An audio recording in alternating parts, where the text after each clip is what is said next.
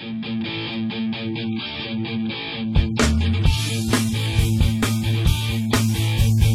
tiempo se va perdiendo y va girando con el planeta. Deje lo que tú tienes, lo que te ofrece la naturaleza. La sombra de un árbol, noche de estrellas, los cuerpos de agua que cubre la tierra, la lluvia mojando, el sol que nos llega, mil flores brotando y los campos celebran. Observa lo que tú tienes, lo que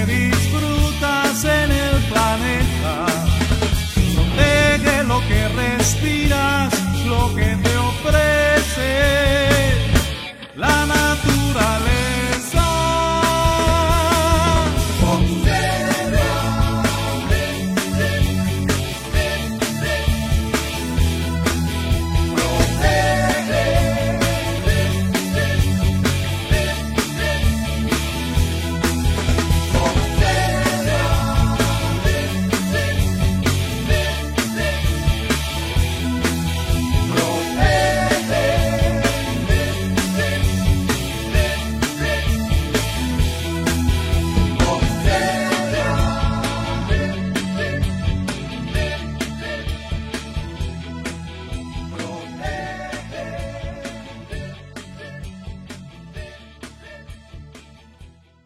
Puertorriqueños, bienvenidos a una nueva edición de este su programa Sálvese quien pueda.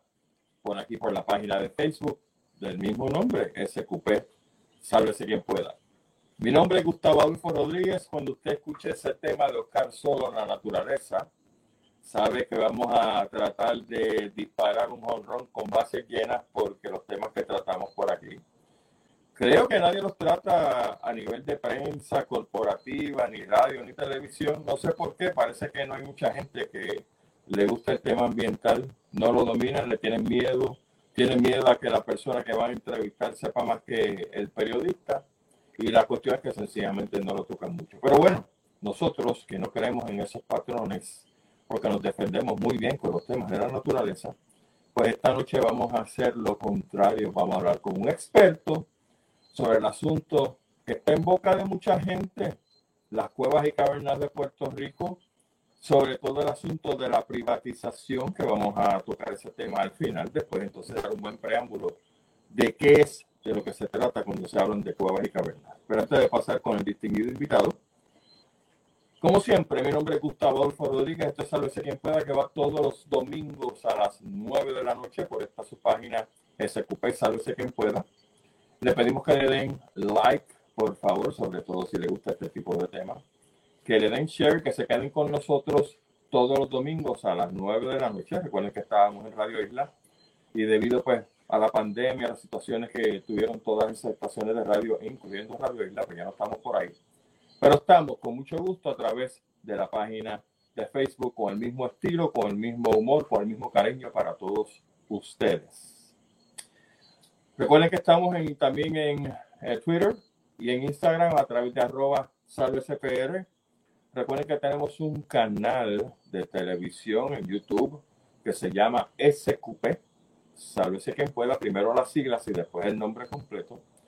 Donde nuestra distinguida productora técnica Marla Díaz sube todos los videos todas las semanas para hacer una especie de biblioteca porque entrevistamos gente muy inteligente, muy interesante y se dicen cosas que usted no las va a escuchar por ahí, como dije, en la radio ni en la televisión, y menos que ellos tengan algún tipo de, de recurso bibliográfico como nosotros estamos tratando de hacer en este canal, para que lo que digan estas distinguidas personalidades se quede y usted lo busque después para ver si se confirma lo que dijeron o lo que no se dijo. Recuerden también que estamos en un total de 19 plataformas de podcast. Ahí tiene Radio, Spotify, son 19, miren, yo no las sé todas, pero todas ellas aparecen ilustradas en los videos que tenemos todas las semanas. Al principio del video aparece el listado. Y usted escoge la plataforma que más le guste si no puede escuchar el programa para que esté con nosotros entonces de ese modo en ausencia, de manera diferida. Y usted puede entonces escuchar el programa o los programas que a usted más le guste, porque usualmente lo ponemos también por título, para que usted coja el que más usted quiera. Antes de pasar al menú principal, les recuerdo que dos notitas. Primero que nada, gracias a todas las personas por su muestra de cariño para con mi señora madre que falleció. Falleció hace tiempo, hace casi 10 años, si no me equivoco, 10, 11 años. Y puse pues uno, unas ideas que tenía sobre mi madre, lo que tengo sobre mi madre. Y ustedes respondieron muy gentilmente a través de mi página personal, así que muy agradecido por todo ese cariño que me brindaron y por esa buena vibra, esos buenos pensamientos hacia mi señora madre. Y como estamos de cumpleaños de celebración, mañana a propósito se celebra el natalicio de Mr. Cachita, uno de los compositores más prodigiosos que ha tenido Puerto Rico, Rafael Hernández Marina. Mañana se celebra su natalicio y por supuesto ese hombre que nos llenó la vida de alegría con muchísimas canciones y otras de añoranza, con muchísimos boleros, pues hay que recordarlo. Y no sería mala idea mañana pues usted buscar en su eh, biblioteca personal de música unas buenas composiciones de Rafael Hernández para que cante como estoy seguro que hemos cantado muchísimos de nosotros de manera separada esas grandes canciones, grandes composiciones de don Rafael Hernández. Y no puedo cerrar el programa, o por lo menos abrirlo en esta etapa, sin mencionar que el miércoles, aparte de mi señora madre que cumplió hoy el miércoles, cumple mi hermana Waleska, que está en Estados Unidos. Eh, yo soy el mayor de los cuatro, Waleska es la que sigue y por ahí siguen los otros dos. Y por supuesto, no estamos junto a ella, pero el amor y el cariño sigue igual. Y le deseo a Waleska, mi querida hermana, un excelente día de cumpleaños y que la pase súper bien. Ya pronto nos veremos, si no es en Navidades, entonces un poquito más tarde para hacer unas cosas que tenemos que hacer en el estado de Florida. Y ya, ya nos veremos entonces para celebrar de manera también diferida el cumpleaños de mi querida hermana. Eh, me dice Marla que el listado de los podcasts está en la descripción de cada uno de los videos de la portada en YouTube, por supuesto que sí. Así que recordatorio. Gracias, Marla. Bueno, vamos al menú principal. Nosotros titulamos este, este, este programa el tema de espeleología, cuevas, cavernas y privatizaciones. Porque como dije, ahora de momento, eh, no porque las privatizaciones sean buenas o malas, es que depende cómo se hagan, ¿no? Pero cuando usted habla de privatización de los recursos naturales, hay como que mucha gente saca las uñas porque si hay algo que puertorriqueño defiende y protege, son precisamente los recursos naturales. Las reservas, los refugios, los bosques estatales. Eh, hay decenas, literalmente decenas de lugares en Puerto Rico sumamente hermosos, pues que no se piensa en privatizar, o por lo menos no con esa idea. Pero se menciona el Parque de las Cavernas de Río Camuy, que a mí me trae mucha añoranza, y a la persona que tengo de frente, y que va a estar con ustedes en breves minutos, sobre todo le trae muchas añoranzas, porque esta persona que tengo de invitado esta noche vio, literalmente vio nacer el proyecto del Parque de las Cavernas del río Camuy. El licenciado José Martínez Oquendo es mi amigo personal y a propósito, mi abogado. O sea, que si usted me va a demandar, no hable conmigo. Lo llama a él a su oficina, entonces habla con él.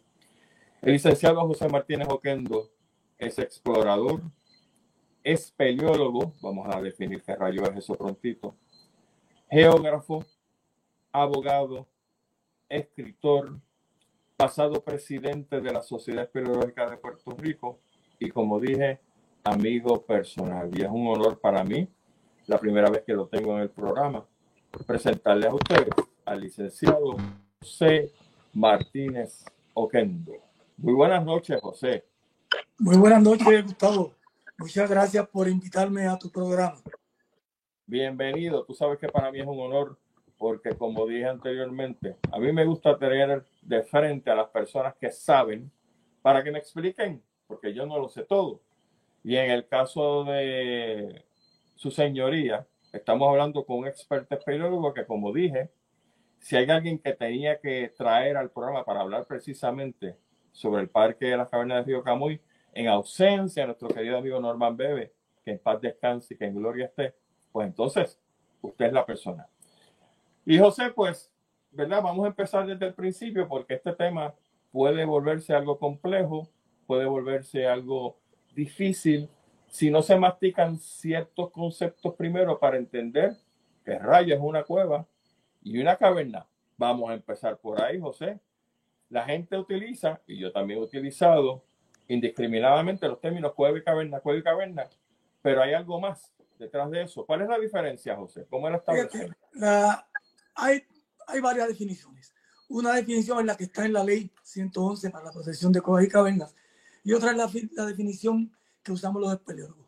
Decimos que una cueva o una caverna es una cavidad natural subterránea formada de un mineral natural lo suficientemente amplia como para permitir la cavidad de una persona en su interior y que tenga una zona de oscuridad absoluta. Ahora bien, la diferencia entre una cueva y una caverna yo la defino como la diferencia entre una sala y un salón. Es cuestión de volumen. La cueva es más pasillos, galerías. La caverna ya son bóvedas, son cavidades mucho más amplias y voluminosas. Y cuando obviamente ocurren estas cavidades junto con los pasillos que la conectan, entonces tenemos un sistema de cavernas. En Puerto Rico hay de todos tipos hay cuevas pequeñas, hay cuevas grandes y tenemos sistemas de cavernas.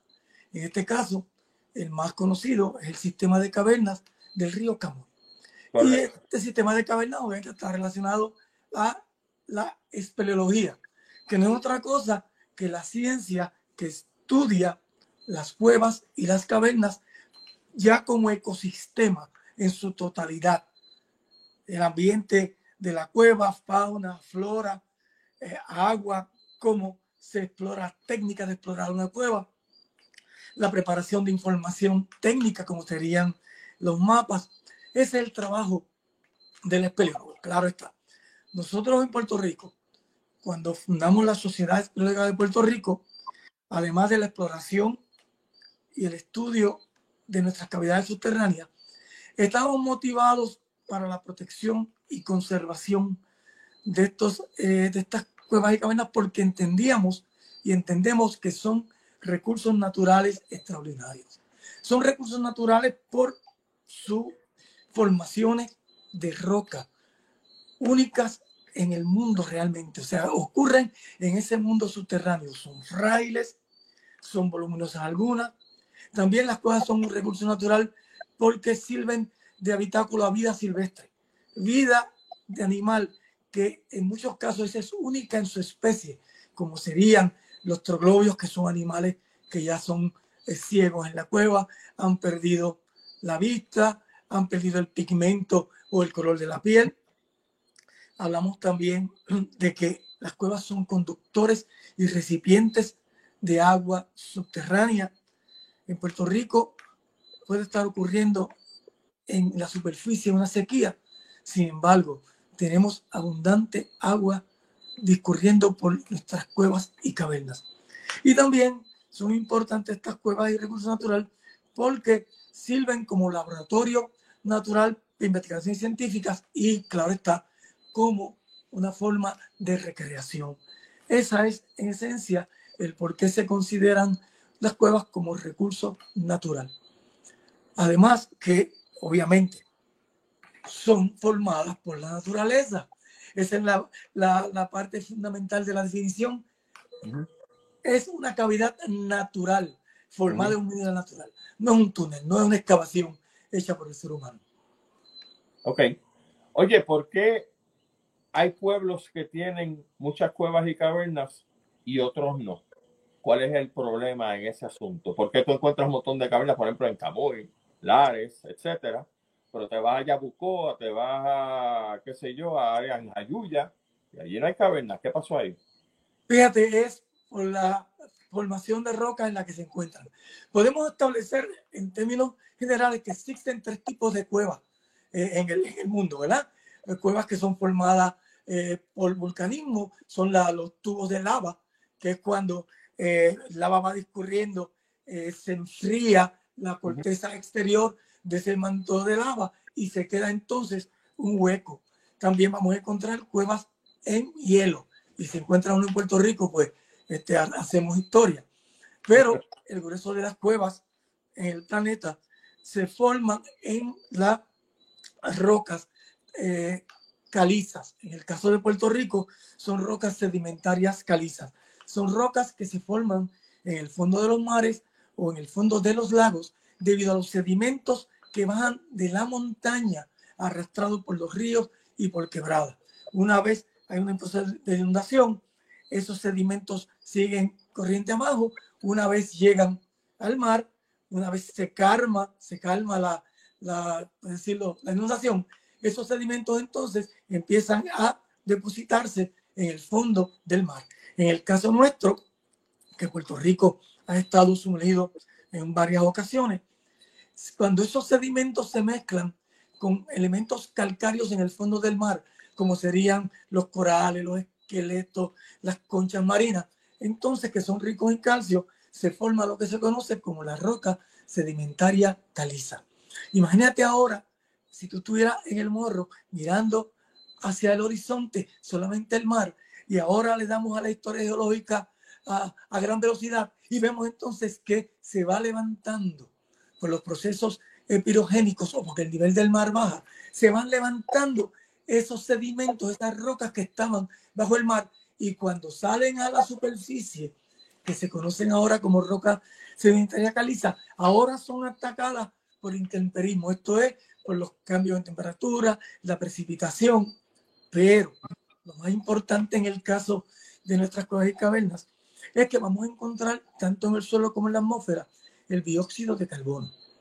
Y cuando llueve, el agua descorrentida se mezcla con ese dióxido de carbono y forma lo que se conoce como el ácido carbónico. Imagínate ahora, imagínate ahora un, un, un foam, un matrix de foam, ¿verdad? Encima de un escritorio. Ese escritorio es duro, por consiguiente, si tú hacías un vaso de agua en ese escritorio, el agua se riega y no percola. Pero si tú vacías ese vaso de agua en el foam, vas a ver ahora cómo en los poros que tienen separado ese material, el agua entonces va por gravedad percolando, percolando. En ese proceso, imagínate ahora que ese foam fueran las capas de roca sedimentaria caliza en Puerto Rico. Ese ácido carbónico va bajando por gravedad y va disolviendo de una forma lenta y paulatina, va disolviendo la roca sedimentaria caliza. Ahora bien, una vez sigue percolando el agua cargada con ácido carbónico, va a llegar entonces a un punto en la, en la roca que ya no hay permeabilidad.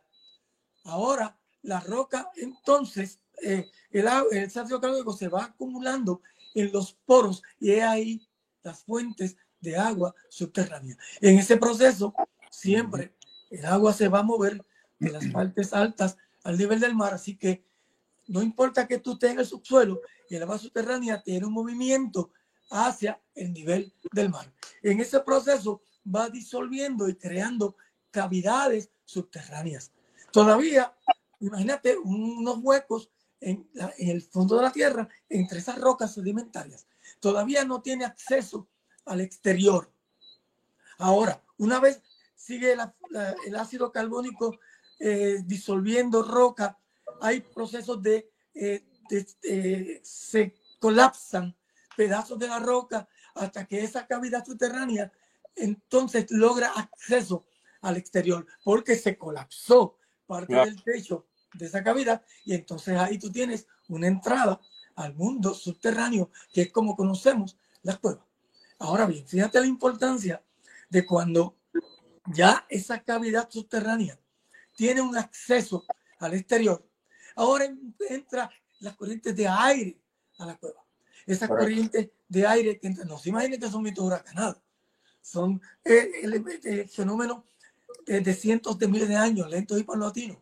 Y ese, ese ácido carbónico que va disolviendo la roca, una vez llega a lo que sería el techo de la cueva, si estuviéramos dentro de la cueva mirando hacia arriba, se va formando entonces unas, gotitas, gotitas de ácido carbónico cargados con el mineral de calcita que viene en estado de solución. Y es ahí como se va formando una estalactita. La estalactita va a tener una forma, que se yo, el tipo de zanahoria, más o menos que usted es la imagen que uno tiene. Pero siempre tiene un tubo, un orificio central por donde sigue percolando y bajando el ácido carbónico, disolviendo roca. El, exceso de ese material de calcita, eh, que ahora no se puede sostener en la puntita de la cae al piso y se va entonces acumulando, pero de forma vertical hacia arriba, formando lo que se conoce como la estalagmita. Ese es el proceso de la formación de estas eh, eh, rocas en la cueva, una vez la cueva se airea. Otro fenómeno que ocurre cuando esa cavidad subterránea logra tener un acceso es que con la lluvia, con el agua de escorrentía, se van arrastrando la baracas, se va arrastrando materiales de la superficie, incluyendo animales. Hay animales pequeños, ¿verdad? Eh, que son arrastrados. Una vez llegan a la caverna, ya no pueden salir de la caverna y la naturaleza, en su sabiduría, va entonces haciendo que estos animales vayan sufriendo cambios, vayan mutando para poder adaptarse a ese mundo de ausencia de luz solar y por consiguiente ausencia de una fuente de alimento, en este caso vegetal. Otra vez tenemos que ver estos procesos, pero en términos de cientos de miles de años. Esto no ocurre de un día para otro ni una semana. Estos animales para que sufran cambios, para que sufran mutaciones también. La naturaleza toma un tiempo. Pero lo cierto es que en una cueva ya, vamos a llamarla madura, vamos a encontrar ahora en la, la vida animal, la vamos a dividir en tres, en tres grandes áreas. Unos llamados trolóxenos, que son animales que viven eh, entre la entrada y la salida de la cueva, que todavía hay luz solar, eh, que les gusta esa área, pueden desarrollarse, como serían los grillos, el guabá. Hay otros animales que son los trolófilos. Eh, estos están ya cerca de la zona de penumbra, zona de oscuridad absoluta. Y tenemos los troglobios, que ya esos son los animales propios, propios del mundo subterráneo, donde no alcanza ni la luz solar, ni ocurre, eh, ni crece ningún tipo de, de vida vegetal. Estos eh, eh, troglófilos son animales que ya han mutado, ya han perdido los órganos visuales, ya son animales prácticamente transparentes porque no tienen pigmento en la piel, son animales extremadamente frágiles y son animales que por ser ciegos, entonces la naturaleza desarrolla eh, sus patas largas, sus antenas, y son animales eh, que viven en un área en particular de la cueva. Ahora bien, ya tenemos la formación de la cueva, ya tenemos la formación de estalactitas, de eh, eh, estalagmitas, ya tenemos la cueva poblada con vida animal en distintas zonas. Y ahora, ¿cómo es que esa vida animal subsiste en la cueva? Pues gracias a nuestro amigo el murciélago, que es el rey del mundo subterráneo. ¿Por qué? Porque el murciélago, aunque no es un ave, puede volar. El murciélago, aunque tiene ojos, una vez entra a la cueva, no puede ver porque no hay luz solar.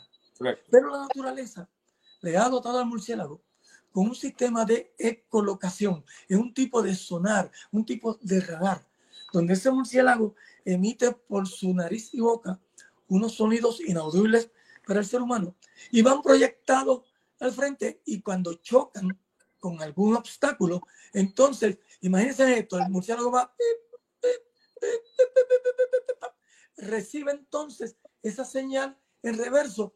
Y por eso es que usted ve que el murciélago tiene esa oreja bien grande, porque no son otras cosas que los receptores para esos sonidos. Ese murciélago es así como se mueve dentro de ese mundo subterráneo en oscuridad absoluta. Ahora bien, una vez el murciélago sale y sale por la noche, no sale por el día, porque el murciélago no tiene alas.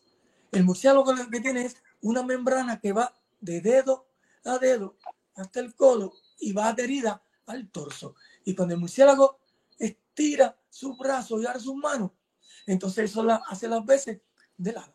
El murciélago entonces empieza ahora a no levantarse del piso, porque el murciélago no, no vuela como las palomas.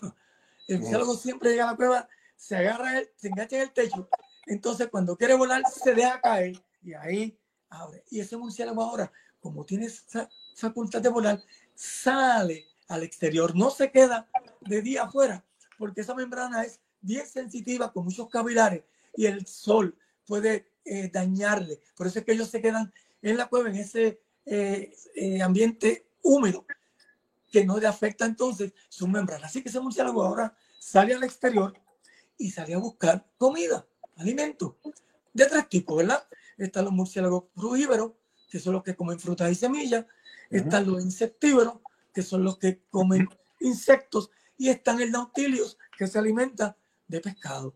Hay otra variedad de murciélagos, no en Puerto Rico, que es el famoso murciélago vampiro. Pero ah, no pues. se imaginen que tiene dos sorbetos para chupar sangre. No, es un murciélago es pequeñito.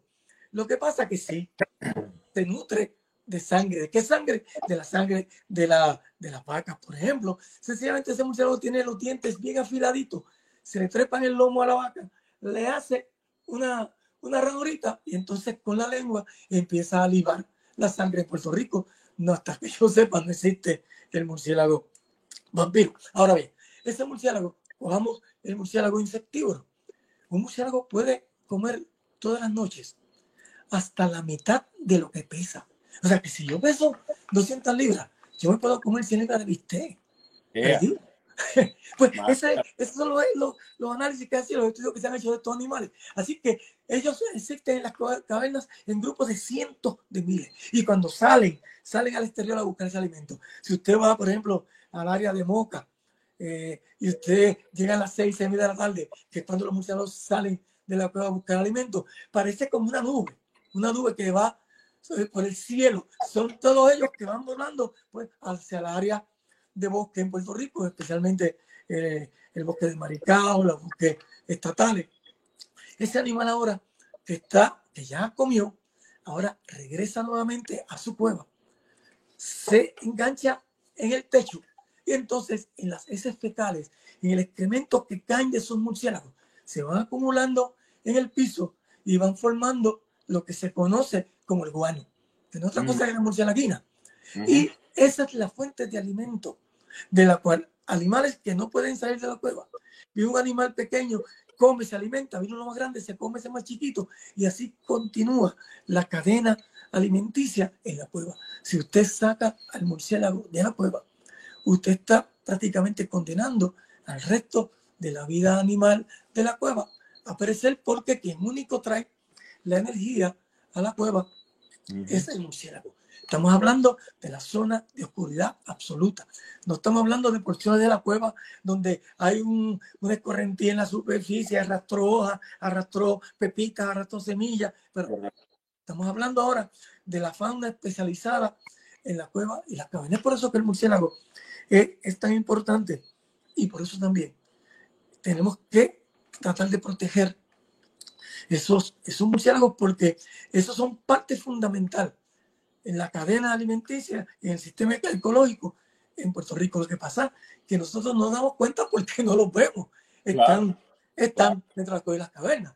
Es como en mi clase en la universidad, a mis estudiantes les digo, vayan a las seis y pico de la tarde al patio entre naturales y estudios generales y verán volando y no se crean que son pichones, son palomas, son murciélagos que van a alimentarse a un árbol que hay de níspero allí en el, en el campus. Y hay muchos murciélagos volando en, en San Juan, por ejemplo, porque usted se da cuenta, porque ellos van buscando su árbol en particular.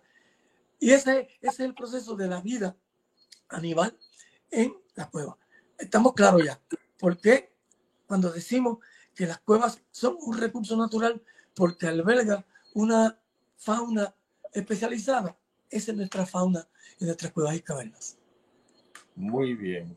José, cuando uno entra a muchas cuevas, puede notar que hay una serie de grabados hechos por aparentemente eh, taínos, pretaínos, no sé, en las paredes. ¿De qué se trata eso? Fíjate, eh, Gustavo, Puerto Rico obviamente, ¿no? Está eh, poblado eh, por los indios antes de la llegada de Colón. Hay distintas teorías. Eh, los primeros eh, arqueólogos que llegaron, antropólogos llamaron a Puerto Rico, venían del, del norte de los Estados Unidos y planteaban que nuestros indios venían de la región del Orinoco, de allá de Venezuela, y que llegaban a Puerto Rico brincando, por así decirlo, de isla en isla, de estas pequeñas islas en el arco de las Antillas Menores. Hay otros científicos, otros estudiosos, como nuestro amigo Osvaldo García Goico, que tiene otras teorías. Osvaldo entendía que por las características de nuestras pinturas en las cuevas, que son los, las pictografías, los tallados en las rocas, que son los petroglifos, eh, y la presencia de los parques ceremoniales o los parques de pelota. Él entendía que nuestros indios realmente venían de Centroamérica. ¿Por qué? Porque usted va a encontrar esos parques de pelota en Centroamérica, México, va a encontrarlo en Cuba, lo va a encontrar en la República Dominicana y en Puerto Rico. Más allá de Puerto Rico, hacia el este, no ocurren esos parques de pelota. Mm. Eso es una de las, de, las, razones por las cuales eso tiene su teoría. Ahora bien, cuando uno habla de las cavernas en Puerto Rico y los yacimientos arqueológicos, vamos a decir que sí, Puerto Rico tiene muchas de nuestras cuevas que tienen esos, esos grabados en, en la, tallados en la roca y también vamos a tener pictografías que son pinturas que el indio ha hecho en nuestras cuevas. Eh, fíjate que en el caso eh, nuestro, específicamente en la isla de Mona, hay una gran concentración de, de las cuevas que hay allí, donde tienen pictografía y petroglifos. Puerto Rico tiene una abundancia, realmente hay muchas cuevas. De hecho, muchas de ellas se llaman la cueva del indio, porque en la cueva vamos a encontrar estos tallados. Ahora fíjate que el indio no vivía en las cuevas. No, el indio tenía las cuevas obviamente como refugio en caso de estos elementos eh, como serían los huracanes, ¿no? Pero los indios consideraban las cuevas como nosotros en la actualidad consideramos nuestros templos, nuestras iglesias. Eran lugares, por así decirlo, sagrados. Y el indio se encargó de dejar esas imágenes en las cuevas. Claro, hay distintas teorías. Yo dentro de la observación que hice en muchas de las cuevas que encontramos petroglifos y pictografía, eh, siempre eh, veía que habían eh, los petroglifos y petrografías en las entradas o salidas de las cuevas, pero aquellas entradas que estaban orientadas hacia el oeste o hacia el este. Eso a mí siempre me ha dado la, la, eh, la manera de pensar de que nuestros indios sencillamente no pintaban o no tallaban nuestras cuevas por pues, tener algún tipo de obra de arte. Para mí eran eh, símbolos que marcaban acontecimientos eh, geográficos en el país, solsticios, equinoccios, que les permitiera a ellos conocer cuándo era la época de lluvia, cuándo era la época de sembrar, ese tipo de cosas. Yo no puedo pensar que el indio entraba a una cueva y entonces estallaba, pasaba ese, ese trabajo meramente por, por un arte. No, o era por razones eh, estrictamente, perdón, fundamentalmente de, idiosincrasia, ¿verdad? De, de sus dioses y este tipo de cosas. O también como marcas eh, en la cueva para eh, poder conocer cómo es que se mueve, eh, cómo transcurría el año y la migración del sol. Eso lo había escuchado antes. Muy bien. Entonces, José, redondeando, sí. no planteas que las cuevas son importantes porque son refugios de vida silvestre, porque tienen importancia arqueológica y por su magnificencia representando un tipo de sistema completamente diferente al del mundo exterior. Eso significa que me imagino entonces que hay una ley que protege las cuevas y cavernas en Puerto Rico. ¿Eso es correcto? Creo que lo mencionaste al principio. Sí, sí, existe la ley número 111 Esta ley fue aprobada en el año 1985. Eh, yo tuve la satisfacción de, de ser el autor de esa ley, redactarla y entonces presentarla en la legislatura.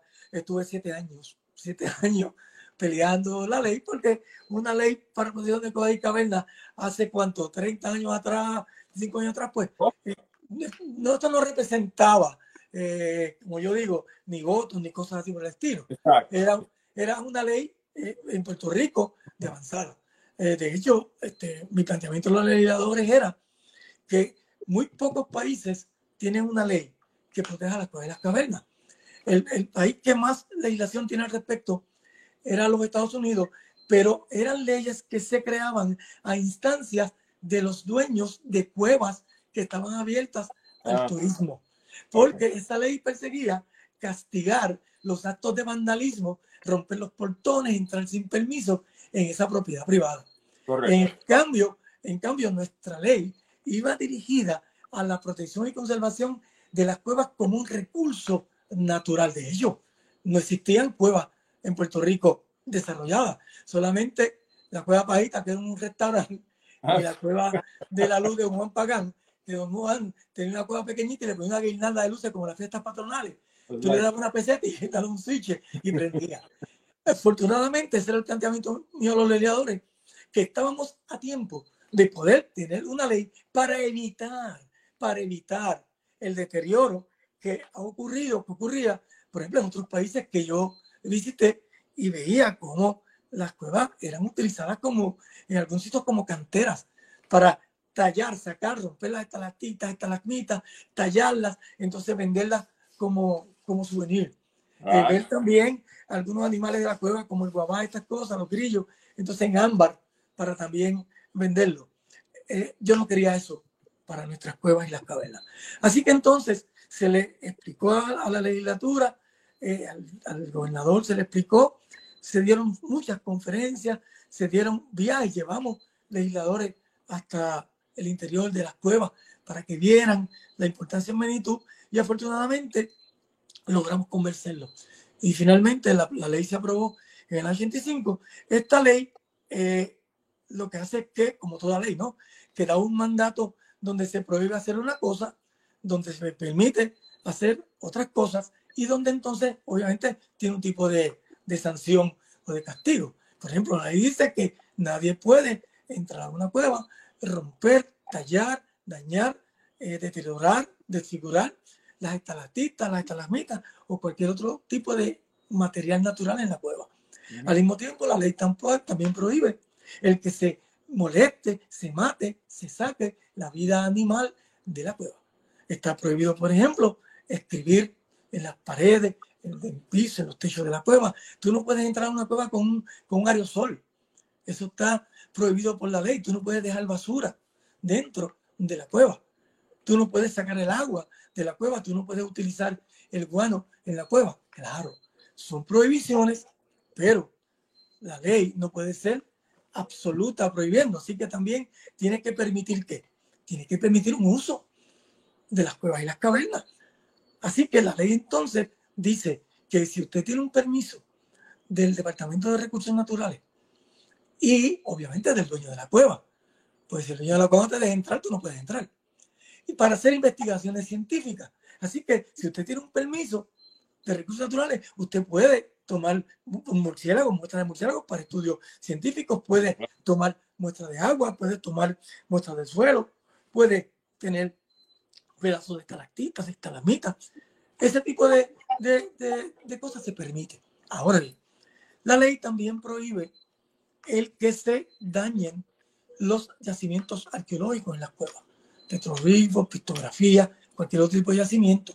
Y también, si usted quiere hacer investigaciones en el área de la arqueología, de la antropología, usted entonces necesita un permiso del Instituto de Cultura. Así que mediante ese tipo de, de control de permisos, se presupone que la ley puede ayudar a proteger y conservar las cuevas de cavernas. Fíjate que el problema con esto es lo siguiente. O sea, si alguien agrede a una persona eh, en, en, la carretera, en la acera, pues usted lo está viendo. Lo están viendo. El problema con en la cueva es que si alguien rompe una estalactita, Tú no estás viéndolo.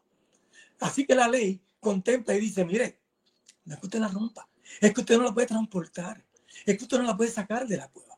Así que parte de la presunción de que si tú tienes una estalactita encima cuando sales de la cueva, cometiste el delito, como que era un delito menos grave. Eh, claro está, eh, aparecen que esa ley se hace en una época en donde se desconoce, se desconoce el mundo subterráneo, se desconoce realmente el valor del, del mundo subterráneo, eh, pero sigue siendo, en un momento dado, eh, y es una ley de, avanzado, de avanzada y superior. De hecho, en un momento dado, nuestra ley es solicitada en los Estados Unidos y mandamos nuestro modelo.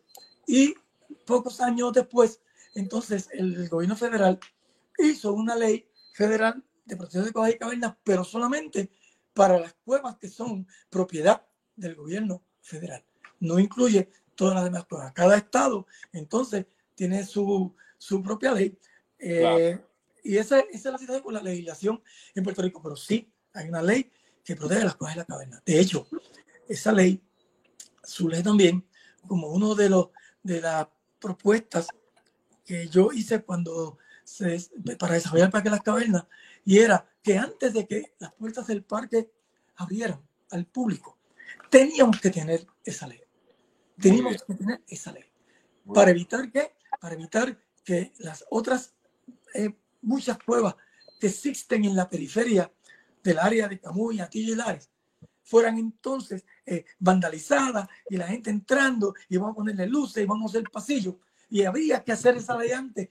¿Para qué? Para que sirviera de freno porque sabíamos que esas cosas van a ocurrir.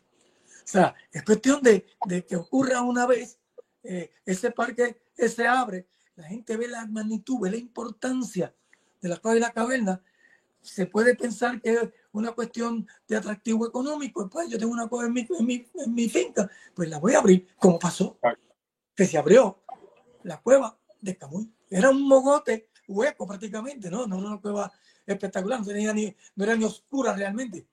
Y pusieron unos pasillos, pusieron luces, se aprovecharon del nombre de qué? Porque el nombre del sistema de cavernas responde al río Camuy que corre por su interior. No es porque esté en Camuy. De hecho, el Parque de la Caverna y el río Camuy, los 15 kilómetros de cueva, eh, discurren por Atillo, Camuy y Lares y parte, y parte de Utuado, donde nace eh, la cueva en el, hoyo azul, en el hoyo oscuro. Así que, eh, partiendo de la, de la premisa de que podía ocurrir, como ocurrió en un momento dado, esa proliferación de cuevas abiertas al público, entonces se hizo, se hizo esa y se aprobó la ley. Muy bien. Y eso entonces, José, nos lleva el pie forzado, porque lo mencionaste, al Parque de las Cavernas de Río Camuy. Ese parque, José, ¿cuándo se inaugura? Se inaugura en el 85, 1985. Sí, sí. El mismo año de la ley. Ah, El mismo año de la ley. De la ley. Eh, sí, correcto, correcto. Correcto. Sí. Y hasta donde uno sabe, ¿verdad? El Estado se hizo cargo de ese proyecto. Me parece que fue primero a través de recursos naturales o autoridades de tierra, después pasó a parques nacionales, pero siempre el Estado ha estado a cargo. Sí. Y el Parque de las Cavernas, yo no sé si alguien ha contabilizado esto, pero estoy seguro que le ha dejado millones largos al Estado a través de todos los visitantes que ha tenido a través, imagínate, desde el 85. Bastante, ¿verdad? Eh, cosa que se interrumpe y me, me, me corrige si estoy equivocado cuando llega el huracán María, pues causa destrozos en todo Puerto Rico. Y entonces después de eso, pues se echa para adelante el parque y pasaron una serie de cosas. Yo quiero que tú nos des una breve historia porque quiero entonces entrar al asunto de la privatización como una alegada solución a estos problemas que alegadamente está teniendo el parque de las cavernas de Río Camuy. Adelante, José. Ok, mira, Gustavo, esto, esto se inicia de la siguiente forma. Bien breve la historia. En el año 57, un piloto de la Fuerza Aérea de Estados Unidos estacionado en Raimi Field en, Aguadilla sí. sobrevuela el área de Camus y Atillo, estas cosas, y ve, y ve, porque es inescapable, ver esa gran depresión claro. llamaron sumidero de tres pueblos. Este, este piloto también exploraba cuevas, así que entonces decidió localizar bajar cuando estuviera en tiempo libre, fue y bajó a la cueva eh, Clara, aparte del sitio de caverna, de lo que se conocía, que era lo que la gente le preguntaba, ¿está la cueva? Pues por ahí. Ahora bien, él hace una breve reseña en el boletín de la Sociedad Nacional de Espeleología y da la casualidad también que a la sazón eh, está Russell Gurney, entonces un, un explorador de fama internacional. Eh, Russell Gurney eh, tiene libros, por ejemplo, de, de, las cuevas turísticas, las cuevas desarrolladas. Y Russell Gurney tiene un amigo que es José Limérez, de Cabo Rojo, y estaba también en Nueva York. Y en uno de esos inviernos bien, bien fríos, pues entonces Limérez lo que dice es, Russell Gurney, ¿por qué no vamos a Puerto Rico y explorar cuevas? Porque yo conozco cuevas en Cabo Rojo y en San Germán. Y hacen, eh, hacen el, eh, la aventura. Y obviamente ya habían leído sobre lo que se escribió de, de Río Camuy. Y entonces llegan hasta allí, ven en Palme y ven tres pueblos. Y entonces eh, no hace una exploración más profunda, pero Russell Gurney entonces consigue un auspicio de la National Geographic Society y ya monta, monta una exploración eh, eh, bien, bien organizada, bien grande. A la sazón, a la sazón, todavía nuestra espeleología en Puerto Rico está eh, naciendo. O sea, hay un grupo pequeño de exploradores, 5 o 6, en aquel entonces llamada la Gruta Torloditas de Puerto Rico, dirigida por Norman Bebe. Y entonces Gurney, cuando hace esa primera exploración, después logró otra más, se percata de la importancia, de la magnitud de nuestro sistema de cavernas. Se quedó sencillamente, eh, digo, mira, esto hay que proyectarlo a nivel, a nivel mundial. Entonces Gurney eh, hace un, un, escrito, una propuesta de cómo desarrollar las cavernas, el sistema de cavernas del río Camuy. Eh, también Gurney, dentro de su visión, ¿verdad? Eh, compró, compró una porción de terreno, una finca, que era la que daba acceso a la Cueva Clara de Empalme. Ah, eventualmente, eventualmente, claro, Kearney la compró, proyectándose que se podía en un momento dado hacer un desarrollo ahí. Eh, claro, eh, la Administración de Terrenos, que es la agencia especializada del Estado para adquirir terreno y expropiar sin tener que pasar por todo el rigor de un proceso de expropiación común y corriente la de terreno. Entonces empezó también a comprar los terrenos eh, en el área, porque obviamente, eh, dada la información que ya se tenía de ese sistema de cavernas y dado esa propuesta inicial de Russell Gurney de que se podía desarrollar la cueva, pues se fue proyectando. Y eso se quedó ahí. Eso fue la década del 60. No se hizo realmente eh, nada más. 20 años después, ya obviamente habíamos fundado la Sociedad Espeleológica de Puerto Rico, la primera organización. Tú tuviste también el honor de presidirla. Y esta, esa sociedad espeleológica, además de dedicarnos a la exploración y estudio de cavernas, fundamentalmente íbamos orientados a la protección y conservación. Y ahí estábamos dando charlas, charlas, conferencias, y la mitad del terreno me llama para que yo le dé una charla sobre las cuevas y las cavernas a todos los empleados y al director ejecutivo de la agencia, porque como yo eran los dueños de los terrenos donde estaba parte de la cueva.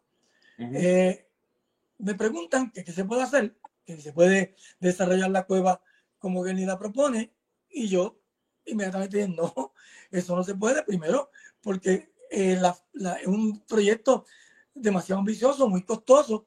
ni proponía eh, elevadores, para hacer túneles, para bajar la gente. Y ahí los dibujos de él proyectan unos pasillos a todo lo largo del cauce del río subterráneo. Unos pasillos eh, que estaban a un nivel del río. Los estudios hidrológicos de nuestro compañero ingeniero Arturo Torres González, que también fue presidente de, de la Asociación Tecnológica, en su tesis para el Colegio de Mayagüez de maestría, Arturo la hizo en el comportamiento hidrológico del río Camuy en las cavernas. Ese estudio eh, fue el primero que se hizo de esa naturaleza. Toda la sociedad biológica tuvo la, la posibilidad de participar con altura en sus exploraciones. Pero lo importante es que hay un Congreso Internacional de Espeleología en el año 86, creo que fue en Bowling Green, Kentucky. Y Arturo llevó su información del río Camuy, fue compartida con otros científicos, porque precisamente para eso son esos congresos de espeleología, para eh, que explicaran su eh, estudio, su eh, yacimiento, lo que encontraron. Y luego de que se analizara toda esa información, se clasificó en ese Congreso Internacional, en ese entonces, al río Camuy como el tercer río subterráneo de mayor caudal de agua en todo el mundo, superado únicamente por el caudal, del río Reca en la cueva de, cueva de y por el río Matali en Papúa Nueva Guinea. Esa es la importancia de ese gran cuerpo de agua subterráneo. Claro, Arturo demostró que ese río Camuy en ecuaciones sube hasta 80 pies de altura. Los pasillos que proponía Bernie estarían todos este, bajo el agua. Bajo el agua. Y ya, y sería, entonces, ante esa situación, la mitad de terreno dice, pero eh, nosotros somos dueños de los terrenos. Bueno, pues vamos a hacer una cosa. ¿Por qué no se desarrolla la parte seca del sistema de ¿Cuál es la parte seca? Pues la Coacada de Empalme, ese sistema tiene 15 kilómetros y Coacada de Empalme tiene 700 pies de largo. Pero es espectacular. Vamos a desarrollarla. Pues, pues, precisamente lo que llevó a que el sistema de cabaña Río Camuy trascendiera nuestra frontera son esas tres características principales. El tamaño y espectacularidad de su Muy bien. Eh, Marla, parece que se cortó. Mira a ver si es verdad. Parece que lo perdimos a José. Sí, ¿verdad? Bueno, lamentablemente. 50 ah, de ancho y 225 de alto. Y entonces, la tercera característica, el río subterráneo, el tercero de mayor calidad del mundo. Así que entonces, eh, me dicen, pues, ¿qué usted propone? bueno, pues yo le expliqué lo que en ese momento se me ocurrió que estamos hablando. O sea, ellos quieren este, hacer algo con, con la cueva. Y yo entiendo que lo siguiente, el nacimiento de ese parque suele de la siguiente idea. No es para hacer un parque tipo Disney o un parque eh, para eh, exclusivamente la recreación. La idea principal era, vamos a desarrollar este pedazo de cueva, porque al así hacerlo, el Estado va a tener que obligatoriamente conservar y proteger toda la cuenca hidrográfica del río Camuy. Y va a tener que proteger todo el sistema de cavernas del río Camuy, con desarrollar esa pequeña porción de la cueva. Claro está, está espectacular.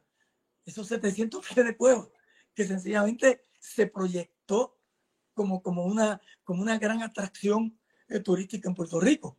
Fíjate que el parque eh, lo que yo propongo es que obviamente se desarrolle la cueva, pero de una forma bien natural. Aquí no son, esto no es un parque de pelota para nombrarlo. ¿Estamos claros? Esto no hay que hacer pasillos aquí con escaleras y 20 cosas. No, no. Una cosa, vamos a llamarla un tanto rústica, que se viera natural, ¿verdad? Una carretera que llegara al parque, pero no fuera una carretera en línea recta, sino que siguiera los contornos, tuviera un centro de visitantes, tuviera un teatro para educar y dar películas, tuviera áreas de camping, un estacionamiento y que tuviera un museo espeleológico y tuviera un centro de investigaciones. Esas fueron las únicas dos cosas que no se lograron hacer en ese parque y que todavía estamos a tiempo para poder desarrollarlo. Un centro de investigación científica atraería ya no tanto eh, el turista que va a la cueva, atraería una serie de científicos, de investigadores, de exploradores de otros eh, países y ayudaría al desarrollo, al entendimiento de nuestro mundo subterráneo. Ahora bien, fíjate que la mitad de terreno, entonces yo le hago esa presentación al gobernador. Para ese entonces era Romero Marcelo, y él me dice en un momento dado, eh, licenciado, ¿usted cree que eso se puede hacer aquí? Y la juventud atrevida. Y yo le digo, pues claro que sí, honorable, si lo más difícil está hecho, que es la cueva. Lo demás son los seis pasillos. lo demás son los seis pasillos. Y fíjate que me dice, ¿y qué usted necesita para hacer eso? Entonces, él le dice a Santiago Padrón, eh, porque él decía, yo sí, yo sí, tú tienes presupuesto para eso. La habitación de terreno de una agencia autónoma, estamos claros, de una agencia que generaba sus propios ingresos del alquiler, de la venta de terreno. Y su única función era eso, adquirir terreno para el pueblo de Puerto Rico. Así fue que adquirió. Parte del proceso fue entonces, hice un programa de expropiación forzosa para lograr tener unas 215 cuerdas en el parque, eh, fincas aledañas, y se expropiaron y se unió el parque. Ahora bien, cuando me preguntan del presupuesto, a mí lo que se me ocurre es, pero es que, mire, no es que no hace falta tanto dinero. ¿Por qué si vamos a diseñar un parque con unos edificios en la superficie, tenemos que contratar arquitectos y ingenieros? Si la compañía de, de recreo, de parque y recreo, tiene dos arquitectos allí, ¿por qué tenemos que pagar a arqueólogos, antropólogos que hagan esos estudios de la arqueología en el parque? Si usted tiene el Instituto de Cultura, présteme dos, présteme a Guido Dávila que trabaja allí. ¿Por qué tenemos que hacer toda la cuestión de impacto ambiental si hay toda la gente que da ambiental que la hagan ellos? El sistema de cómo darle agua al parque. Pues mira, este acueducto que tiene una bomba y una planta de filtración encima de parte del, sistema de caverna. Y así sucesivamente. ¿Por qué tenemos que pagar para que se construya una carretera? Si ahí está la autoridad de carretera, que está haciendo ahora mismo esa carretera 129, el expreso que va de Recibo a Lares. Y yo le decía, todos los días tiene que sobrar allí una yarda de hormigón. Échemela allí. En algún sitio en obras públicas tiene que haber tirado un guardrail, una baranda de esas, tráigamela para acá. Y así podemos ir levantando el parque. Y así se hizo el parque. Claro, una, parte importante es la siguiente. Este, yo no desarrollo cuevas ni sé nada de desarrollar cuevas. Yo hice una propuesta más o menos de cómo uno podría hacer las cosas. Ahora, todos esos estudios que se hicieron en Puerto Rico lo hicimos los puertorriqueños. Claro, cuando había hora que desarrollar la cueva. Entonces, obviamente, yo me comuniqué con Rosel Berni. Con Rosel Berni desarrolla cuevas, tiene la experiencia. Rosel, en Puerto Rico ya estamos para desarrollar la cueva. Yo quisiera que tú vinieras a Puerto Rico, hiciera una, una propuesta y efectivamente, Journey hizo la propuesta. Journey vendió sus terrenos al gobierno de Puerto Rico al mismo precio que le costó, desde 30 años atrás, Oye, José. Dime.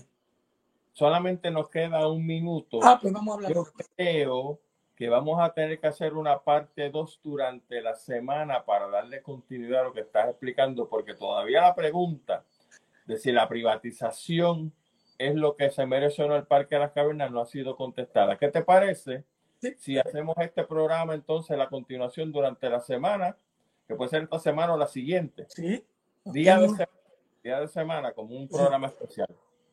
Sí, lo podemos hacer con gusto. Eh, yo tengo mi, mi, mi, mi, manera de pensar eh, al respecto eh, con eso de la...